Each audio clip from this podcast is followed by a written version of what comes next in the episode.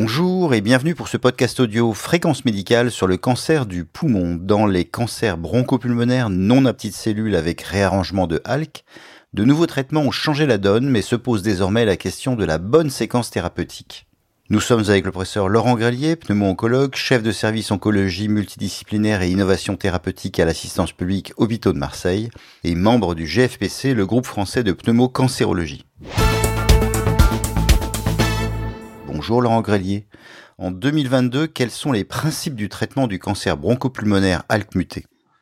Alors en fait, euh, on a, euh, si j'ose dire, un peu l'embarras du choix euh, pour les cancers bronchiques non à petites cellules avec réarrangement de HALK au stade métastatique, puisque ça reste quand même une entité relativement rare. Hein, c'est 5% des adénocarcinomes pulmonaires métastatiques, mais c'est une situation pour laquelle il y a eu beaucoup de développement, notamment avec des inhibiteurs tyrosine kinase. Alors l'inhibiteur historique de première génération, ça a été le crisotinib. Sont ensuite arrivés des inhibiteurs de deuxième génération, notamment euh, le, le céritinib, l'alectinib, le brigatinib. Et puis on en est maintenant à la troisième génération d'inhibiteurs avec le lorlatinib. Donc euh, on est quand même dans une situation plutôt favorable avec beaucoup de traitements qui viennent s'ajouter à nos classiques molécules de chimiothérapie. Avec l'importance du choix des molécules se pose la question de leur bonne utilisation. Est-ce que l'on dispose de données ou de recommandations d'experts pour déterminer les bonnes séquences thérapeutiques? Alors à ce jour, on n'a énormément de données, notamment pas de données prospectives sur les séquences thérapeutiques optimales.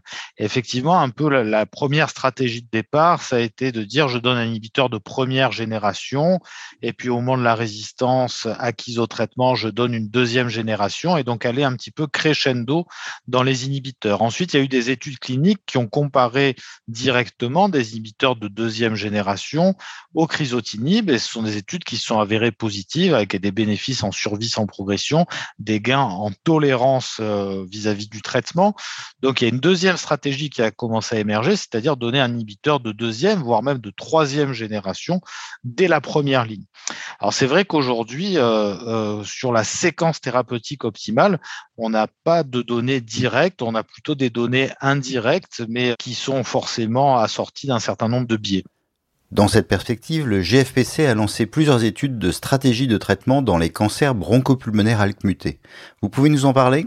Absolument. Alors le GFPC a déjà lancé une première étude qui est euh, l'étude Explore ALK. En fait, c'est une étude euh, prospective, c'est une étude de cohorte, hein. c'est une étude non interventionnelle qui est menée à l'échelon national, donc sous la coordination du GFPC, et qui a pour objectif euh, d'inclure tous les patients diagnostiqués avec un cancer du poumon réarrangé ALK au stade métastatique et à suivre ces patients de manière longitudinale sur une période d'environ six ans.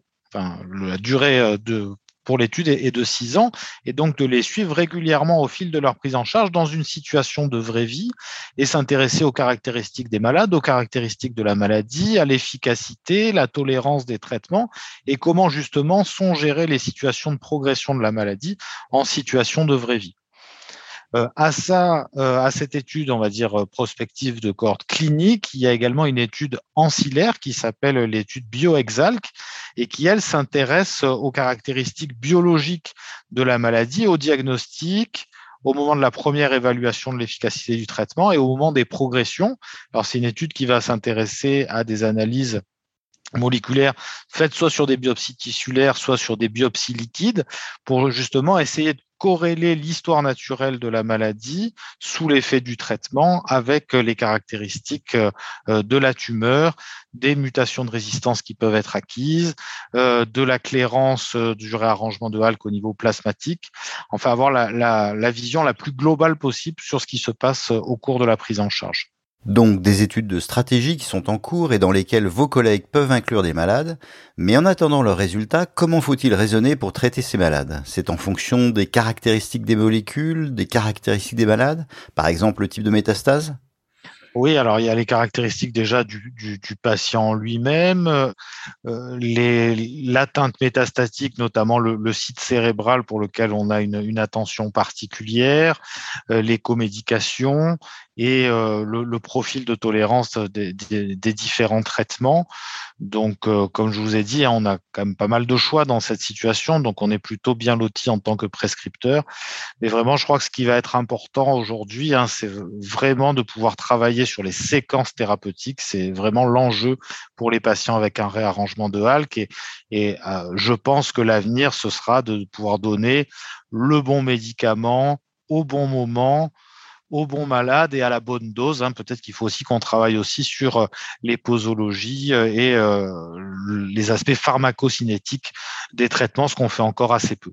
Et je crois que c'est vraiment sur cet axe de, personnalisation encore plus poussée du traitement et une capacité de s'adapter en fonction des événements qu'on pourra aller encore plus loin. Quand même, il faut rappeler que la médiane de survie des patients avec un réarrangement de HALC en situation métastatique dans l'étude la plus connu qui est Profile 10-14, c'est 5 ans hein, pour des maladies métastatiques, c'est largement au-dessus des cancers bronchiques tout venant. Donc on a fait beaucoup de progrès, mais je crois qu'on peut en faire encore plus. Merci Laurent Grelier. Cette édition audio de Fréquence médicale en oncologie thoracique est terminée. Je vous dis à très bientôt.